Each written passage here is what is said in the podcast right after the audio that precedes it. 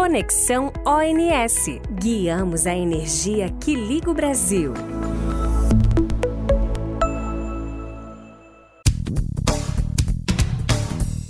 Olá, eu sou Mônica Samartino, gerente de contratos e contabilização da transmissão, e gostaria de cumprimentar os ouvintes do podcast Conexão ONS. Hoje nós vamos falar sobre serviços ancilares e a importância da prestação desse tipo de serviço na operação do Sistema Interligado Nacional. Os serviços ancilares são essenciais para garantir que o sistema elétrico, da geração ao consumo, funcione de forma adequada. O sistema e os equipamentos elétricos que nele estão inseridos operam de acordo com os aspectos técnicos pré-estabelecidos, como os limites de tensão e frequência. E para que esse sistema mantenha a segurança de fornecimento, apesar de todas essas variações, são utilizados os serviços ancilares. O operador nacional do sistema trabalha com esse tipo de serviço desde sua criação, em 1998 sendo uma importante ferramenta que auxilia os operadores do mundo inteiro na operação dos sistemas interligados e na entrega de uma energia de qualidade ao consumidor final. Atualmente, as regras vigentes para a administração e prestação desse tipo de serviço estão estabelecidas na Resolução Normativa ANEL número 1030 de 2022, cuja redação é de 2015. No entanto, desde 2019, o ONS, em conjunto com a ANEL, as associações representantes dos agentes e os próprios agentes, vem discutindo meios de melhorar e ampliar a prestação desse tipo de serviço no Brasil. Nós, do ONS, estaremos sempre à disposição para falar sobre o assunto, evoluir nesse e demais temas relacionados à operação do sistema e trazer potenciais melhorias para a sociedade brasileira. Bem, agora eu deixo vocês na companhia do nosso time de especialistas, que vai explicar mais detalhes sobre os serviços ancilares homologados no Brasil. Um grande abraço. Olá, pessoal. Bem-vindo ao Conexão ONS que traz explicações sobre assuntos relevantes para o setor elétrico brasileiro de forma acessível e objetiva. Eu sou Jefferson Goulart, engenheiro de contratos e contabilização da transmissão do INS, e guiarei vocês nesta edição do podcast. E como a Mônica Martino comentou, vamos falar de um tema que está sendo amplamente discutido no setor elétrico mundial, a prestação de serviços ancilares. Por se tratar de um tema relevante e que causa muita dúvida no setor, o Conexão ONS vai fazer uma série de discussões para tratar o tema. Neste primeiro capítulo, falaremos sobre o que é a prestação de serviços ancilares e sua importância para a operação. Nos próximos capítulos, trataremos de cada tipo de serviço ancilar homologado no Brasil detalhadamente, ressaltando sua importância, sua forma de prestação e remuneração. Para me acompanhar nesta primeira edição, estou aqui com dois conhecedores do temas de peso no ONS. Andréia Maia, especialista em assuntos regulatórios e procedimentos de rede, e Rian Domingos, engenheiro de apuração e contratação da transmissão do ONS. Olá, pessoal. É, eu sou a Andrea e é sempre muito bom estar aqui para falar sobre temas que estão em ampla discussão do setor. Sejam bem-vindos. Olá, pessoal. Eu sou o Rian. É um prazer estar aqui participando desta discussão com vocês. Para começar este bate-papo, primeiro precisamos entender o que é serviço ancilar. Rian, poderia nos explicar o que define um serviço como ancilar? Claro. O termo ancilar é sinônimo de auxiliar, dar suporte, ajudar. No setor elétrico, o termo serviços ancilares está associado aos recursos adicionais necessários para garantir o bom funcionamento do sistema elétrico. Gosto de fazer analogia com uma viagem longa. Por exemplo, imagine que você vai fazer uma viagem de ônibus que dure um dia inteiro. Até é possível realizar essa viagem apenas com roupa do corpo e pouco dinheiro na carteira, mas há riscos e pode ser uma viagem que você sinta frio e não tenha agasalho, seja necessário pegar outro transporte e não tenha dinheiro suficiente, sinta fome e não tenha um lanche guardado, queira tomar um banho durante uma parada do ônibus, mas não levou outra peça de roupa. A viagem poderia ter mais qualidade e ser menos sujeita a imprevistos, caso você tivesse levado uma mochila com lanches, agasalhos, roupas reservas e dinheiro a mais. Os serviços ancilares funcionam como esta mochila, onde deve-se colocar diversos recursos de maneira a garantir a qualidade da viagem que é operar o SIM. Desta forma, serviços ancilares são ferramentas que auxiliam os operadores do mundo inteiro na operação do sistema elétrico, principalmente frente a uma instabilidade. Muito boa analogia, Rian. Assim fica mais fácil entender o conceito. Mas quem pode prestar esse tipo de serviço e como são definidas as necessidades da prestação? Bom, quem define os serviços ancilares necessários do SIM é o operador do sistema. no caso, o ONS. Voltando à nossa analogia anterior, cabe ao, ao ONS identificar possíveis dificuldades na viagem e adicionar recursos na mochila antes do início da viagem. Por exemplo, o que fazer diante de um cenário crítico de blackout? Neste caso, o ONS precisa definir quais usinas serão as primeiras a religar e restabelecer a carga, definindo assim um corredor de alto restabelecimento. Outro exemplo seria a identificação de uma possível região que possa apresentar a possibilidade de um afundamento de tensão para um determinado cenário. Nesse caso, o operador precisa definir que serviço ancilar será usado para corrigir a instabilidade, caso ela aconteça, e quais usinas prestarão o serviço. Essas definições são feitas com base em estudos de caso e levam em consideração as condições particulares de cada sistema, tecnologias existentes, operacionalidade e forma de contratação e remuneração regulamentadas. Ou seja, o ONS tem um importante papel de definir essas necessidades, certo? Isso mesmo.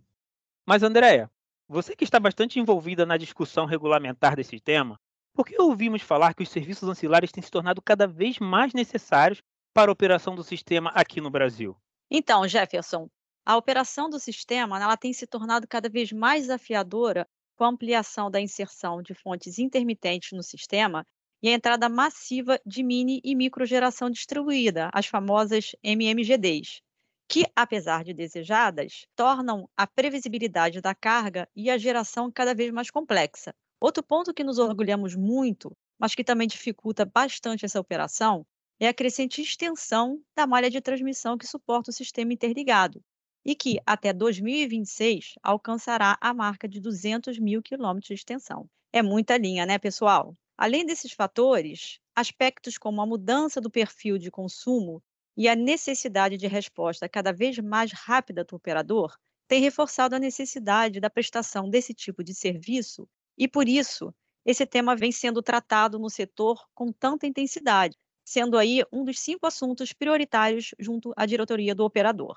Dado todo esse cenário, a manutenção das condições de prestação destes tipos de serviço é realmente necessário. Sobre esse tema ainda, Mônica Samartino comentou na abertura desta edição que desde 2019 o INS, em conjunto com a ANEL, as associações representantes dos agentes e os próprios agentes, vem discutindo meios de melhorar e ampliar a prestação desse tipo de serviço aqui no Brasil. Andréia, poderia comentar um pouco sobre essas discussões? Em que patamar estamos hoje sobre este assunto? Sim, claro, Jefferson. Então, as atuais regras que regem a prestação de serviços ancilares foram estabelecidas aí inicialmente pela Resolução Normativa ANEL número 697 de 2015. Desde sua publicação, os agentes têm indicado necessidade de ampliação de escopo de atendimento e revisão das regras e das remunerações associadas à prestação de serviços ancilares ali estabelecida. É, em 2018, né, motivada aí pela crise hídrica e pelo aumento do acionamento de térmicas para atender serviços de reserva antes é, suprida por usinas hídricas, a Resolução Normativa ANEL número 822 estabeleceu um novo tipo de serviço ancilar, o despacho termoelétrico para manutenção de reserva de potência operativa, o RPO. No entanto, é, esse novo serviço não resolvia a discussão ainda existente sobre a prestação é, dos demais serviços, e foi assim que o ONS, em conjunto com a ANEL, realizou um workshop em 2019, que contou com a apresentação e participação de diversos agentes é, do setor. Foi, inclusive, pessoal, o material oriundo desse workshop que serviu de insumo para a realização da tomada de subsídios da ANEL número 06 de 2019, que culminou na consulta pública ANEL número 83 de 2021, que está tratando da revisão da resolução normativa ANEL número 1030 de 2022, que inclusive consolidou a resolução normativa ANEL número 697 de 2014. E aí, né, para fechar aí esse movimento todo de resoluções, de consultas públicas e tomada de subsídios, é importante destacar que o material das contribuições da consulta pública ANEL número 83 de 2021 está em análise na agência e visa tratar prioritariamente o tema da prestação de suporte de reativos por usinas eólicas e fotovoltaicas e fazer também aprimoramento é, da contratação de despacho termoelétrico para a manutenção da reserva de potência operativa, aproximando do que temos hoje aí para o mercado. Andréa, você falou que a Resolução Normativa ANEEL 1030 de 2022 consolidou uma série de normativos, dentre eles a Resolução Normativa 697 de 2015. Poderia falar um pouco mais sobre esse normativo? É isso mesmo, Jefferson. A Resolução Normativa ANEL número 1030 é a atual é, regulamentação vigente sobre o tema no Brasil. Nela são estabelecidos os tipos de serviços ancilares reconhecidos e os procedimentos relacionados à sua prestação, apuração e remuneração. E pela atual regulamentação, os serviços ancilares eles são prestados exclusivamente por agentes geradores e sua prestação tem caráter obrigatório para os serviços ditos sistêmicos. Esses serviços, inclusive, eles precisam celebrar contrato com o ANS e, mediante a comprovação, podem fazer jus a uma remuneração, seja pela disponibilidade da prestação ou pela prestação propriamente dita. Pegando esse gancho, Rian, você que atua na área de contratação e administração desse tipo de serviço, poderia nos dizer um pouco quais são os tipos de serviços ancilares que são regulamentados hoje? Muito bom esse ponto, Jefferson. Então, atualmente são regulamentados cinco tipos de serviços.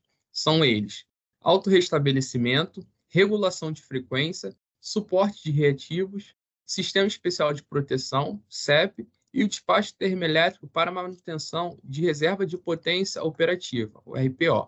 Destes cinco, os três primeiros apresentam duas formas de prestação de serviço. Destes serviços, somente o RPO não é caracterizado como serviço sistêmico obrigatório, ficando a participação a critério e interesse dos agentes. Para os demais, cabe ao INS identificar a necessidade de prestação de serviço e as usinas geradoras aptas ou que serão adaptadas para prestá-lo. Neste caso, a prestação de serviço é mandatória, pois estão relacionadas diretamente com a segurança sistêmica. Bastante informação. Bom, vamos precisar fazer um capítulo individual para entender a fundo o que é e como é prestado cada tipo de serviço desse que você mencionou. Com certeza, Jefferson. E será uma série de discussão bem interessante para a gente se aprofundar um pouco mais. Mas voltando aqui, você comentou que há serviços que são obrigatórios. Esses serviços são remunerados? O agente recebe algo por prestá-los? É, então. Depois de todo então, sempre vem uma explicação complicada, hein? Não, nem é complicada. É que é entendido que alguns serviços ancilares são mais efetivos quando prestados por todas as unidades geradoras do SIM, como um esforço conjunto e independentemente da tecnologia empregada. Esses devem ser prestados por todos os agentes de geração de forma mandatória e sem ônus para os demais agentes de operação, sendo tratados como requisitos mínimos para a conexão ao sistema de transmissão e, consequentemente, não são remunerados. E quais são esses serviços? Bom, são eles: o autorrestabelecimento, quando classificado como parcial, o controle de frequência quando executado no primário da máquina e o suporte de potência reativa obtido como resultado da geração ativa. Mas, como dito anteriormente, apesar de obrigatórios, estes serviços não demandam a necessidade de celebração contratual e também não fazem jus à remuneração específica. Mas então há serviços que são remunerados. Exato. Existe uma categoria de serviços que devem ser prestados por usinas identificadas pelo ONS devido à sua efetividade para atender às necessidades específicas do SIM, se existirem, é claro. Para estes casos, a contratação da prestação de serviço deverá ser formalizada por contrato e o agente fará jus a uma remuneração por disponibilidade ou por prestação do serviço. Nesta categoria, teremos o autorrestabelecimento, quando classificado como integral, o controle de frequência, quando executado no secundário da máquina, sistema especial de proteção, CEP, e o suporte de potência reativa, obtido através de geração síncrona. E Andréia, essas usinas indicadas pelo INS para a prestação destes serviços, elas devem estar adequadas ou não necessariamente? Como é que funciona isso? Então, Jefferson, algumas já possuem os equipamentos é, necessários para prestar esse serviço, né? E outras, por sua vez, precisam adequar sim suas instalações. É, nesse caso, cabe ao ONS emitir um documento oficial que indique a necessidade da prestação do serviço pela usina. De posse desta documentação, o agente proprietário da usina deverá levantar as necessidades de adequação e os custos envolvidos para adequá-la e submeter à agência.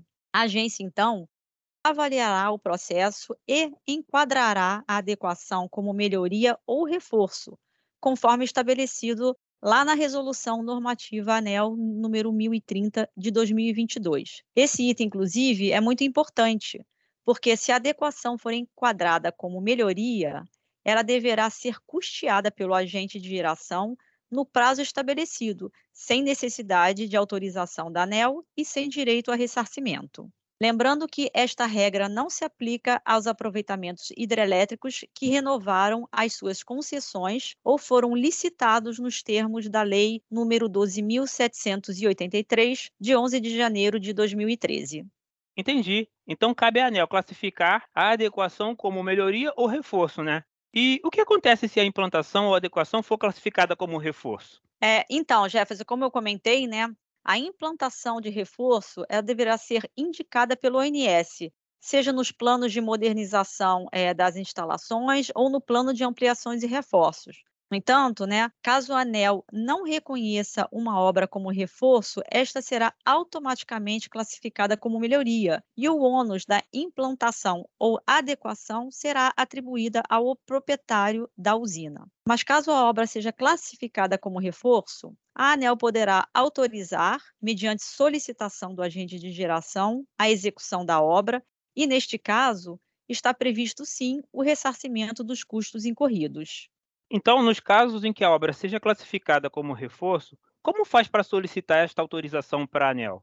É, então, Jefferson, voltando lá para a Resolução Normativa ANEL número 1030 de 2022, é ela que orienta como fazer esta requisição, mas basicamente é protocolar uma solicitação de autorização na agência, suportada por um documento oficial do ONS que demonstre a necessidade técnica da prestação do serviço ancilar e o respectivo orçamento detalhado. Outros documentos podem ser exigidos conforme necessidade, mas esses são os documentos comuns a todos os tipos de serviços. André, posso te complementar? Claro, Rian, fique à vontade. Vale lembrar que o valor a ser ressarcido poderá utilizar como base o banco de preço de referência da ANEL, que é utilizado para diversos outros processos de remuneração. E uma vez autorizado, o valor será pago por meio do ESS, a partir do mês subsequente à entrada de operação do respectivo serviço ancilar ou da implantação do reforço. Isso mesmo, Rian. Muito boa sua observação. Mas, Rian, como fica a questão da celebração contratual junto ao ONS para a prestação dos serviços que necessitam de contratação? Ah, legal ter perguntado isso, Jefferson.